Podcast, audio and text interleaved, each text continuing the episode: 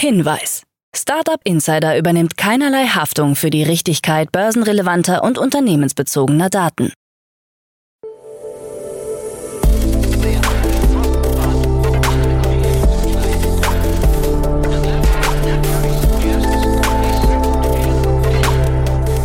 Startup Insider Daily. Morgen Update. Einen wunderschönen guten Morgen und herzlich willkommen zu Startup Insider Daily in der Morgenausgabe am Freitag, den 17. März 2023. Ich bin Nina Weidenauer und freue mich, mit euch jetzt in den Tag zu starten mit diesen News des Tages. Neues Dashboard für Startup Nation Deutschland veröffentlicht. Ausländische Unternehmen kaufen mehr deutsche Startups. Tesla will Grünheide-Fabrik ausbauen und Entlassungen bei Runtastic. Tagesprogramm. Ja, bevor wir näher auf die Themen eingehen, ganz kurz unser heutiges Tagesprogramm bei Startup Insider. Nach dieser News-Ausgabe geht es weiter mit der Rubrik Investments und Exits, wo wir Niklas Raberg, Investment Manager bei Capnemic zu Gast haben.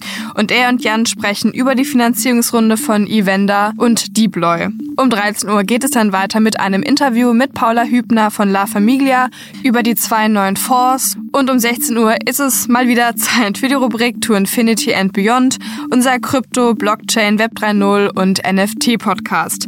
Dazu aber später mehr nach den Nachrichten gelesen von Anna Dressel. Startup Insider Daily. Nachrichten. Neues Dashboard für Startup Nation Deutschland veröffentlicht. Der Startup-Verband und McKinsey haben gemeinsam das Dashboard Startup Nation Deutschland veröffentlicht.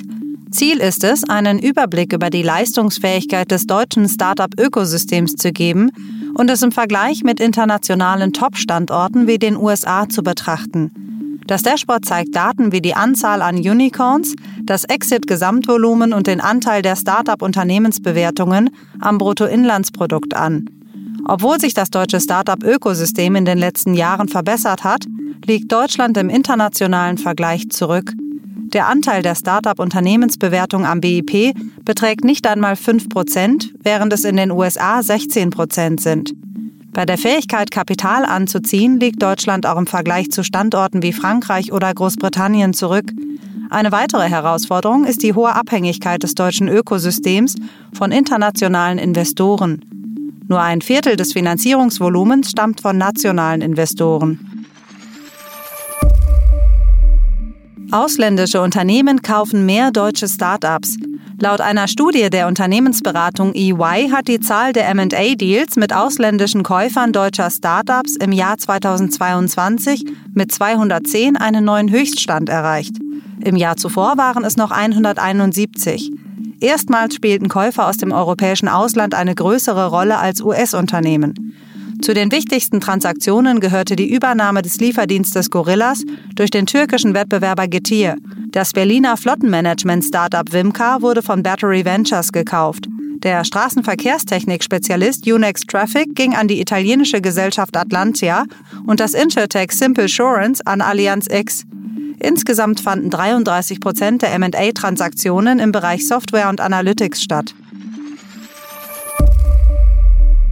Tesla will Grünheide-Fabrik ausbauen. Tesla hat einen Antrag auf Ausbau seines Werks in Grünheide bei Berlin eingereicht. Die Kapazität soll auf eine Million Autos im Jahr verdoppelt werden, obwohl das Ziel der ersten Ausbaustufe von 500.000 Autos pro Jahr noch nicht erreicht ist.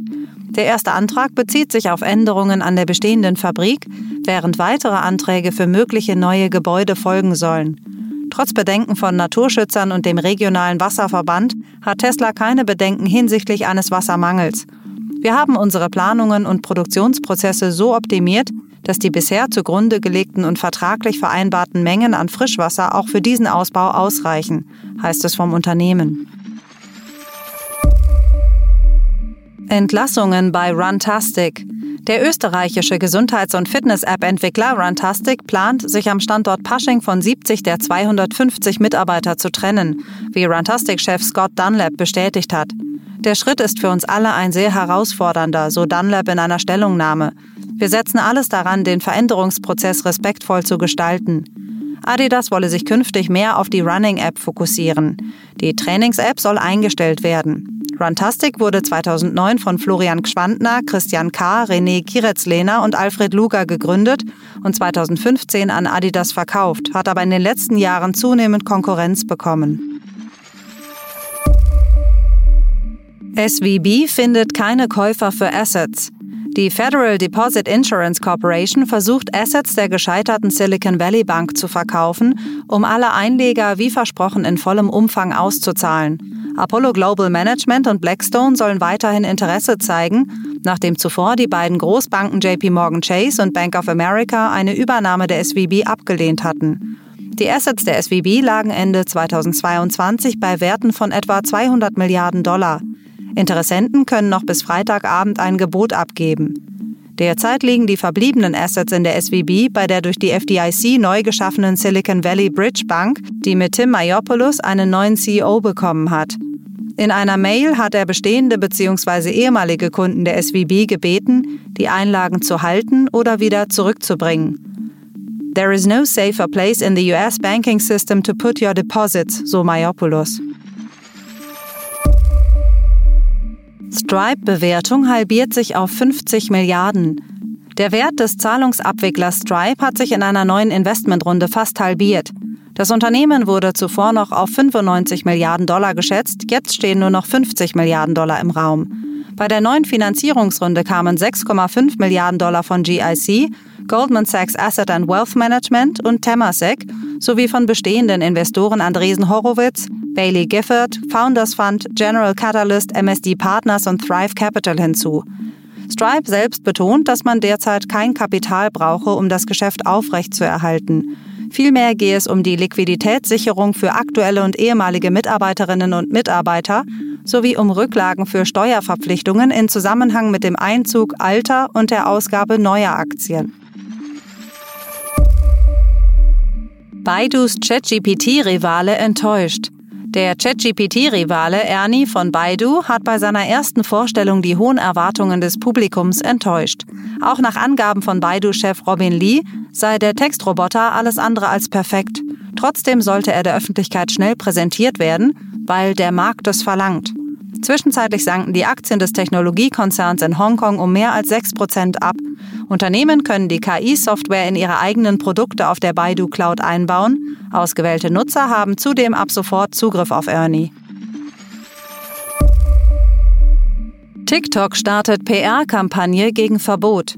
TikTok hat eine Dokumentationsreihe namens TikTok Sparks Good gestartet, in der kleinere und mittlere Unternehmen sowie Creator vorgestellt werden. Auf der dazugehörigen Webseite heißt es, dass TikTok wirkliches Wirtschaftswachstum und die Schaffung von Arbeitsplätzen ermögliche. Die PR-Aktion wird als Versuch gewertet, Einfluss auf ein mögliches Verbot der beliebten Video-App in den USA zu nehmen. TikTok wird vorgeworfen, Daten mit der chinesischen Regierung zu teilen. Die Betreiber bestreiten das. Bereits der ehemalige US-Präsident Donald Trump hatte während seiner Amtszeit Geschäfte mit TikTok verboten und wollte den Verkauf der App erzwingen. Virgin Orbit stellt vorerst Betrieb ein. Das Weltraumunternehmen Virgin Orbit des britischen Milliardärs Richard Branson hat aufgrund finanzieller Schwierigkeiten den Betrieb vorerst eingestellt und fast die gesamte Belegschaft beurlaubt. Als Sparmaßnahme wurden bis auf eine Skelettcrew alle Mitarbeitenden freigestellt und die Lohnauszahlungen verschoben. Es ist derzeit unklar, wie lange die Beurlaubung andauern wird und wie es für das Unternehmen weitergeht. Nach dem missglückten Raketenstart im Januar, bei dem die Rakete inklusive Satelliten verloren ging, hat das Unternehmen offenbar keine ausreichende finanzielle Unterstützung mehr. Wie bekannt wurde, machte Virgin Orbit im dritten Quartal 2022 42 Millionen Dollar Verlust.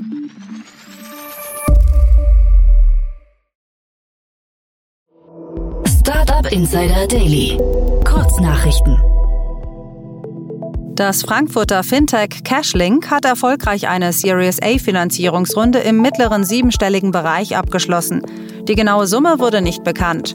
Cashlink bietet nach eigenen Angaben die führende Infrastruktur für die Tokenisierung von Vermögenswerten. Drei Millionen Euro für Deploy. Das in Berlin ansässige Deep Tech Startup Deploy hat bei einer Seed-Finanzierungsrunde drei Millionen Euro eingeworben. Das Startup baut eine All-in-One-IT-Plattform auf und will damit den gesamten Bereich der IT-Abteilung eines Unternehmens abdecken. Die Runde wurde von Cherry Ventures angeführt. Erstmals in seiner Firmengeschichte will Apple AirPods in Indien produzieren.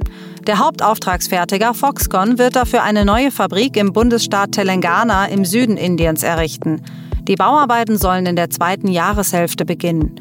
Die Fabrik wird dann voraussichtlich ab Ende 2024 AirPods produzieren. Apple verfolgt bereits länger das Ziel, sich unabhängiger von China zu machen.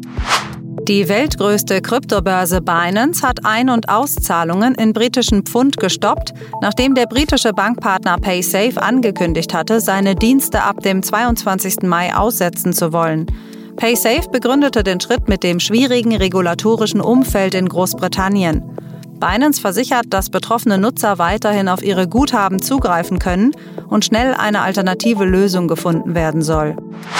Twitch-Mitbegründer Emmett Share tritt nach 16 Jahren als CEO zurück. Sein Nachfolger wird Dan Clancy, aktuell Präsident des Unternehmens. Share war seit der Gründung von Justin TV, dem Vorläufer von Twitch, dabei und begleitete das Unternehmen durch die Umwandlung in Twitch und verantwortete auch die Übernahme durch Amazon für 970 Millionen Dollar im Jahr 2014. Das waren die Startup Insider Daily Nachrichten von Freitag, dem 17. März 2023. Startup Insider Daily Nachrichten. Die tägliche Auswahl an Neuigkeiten aus der Technologie- und Startup-Szene.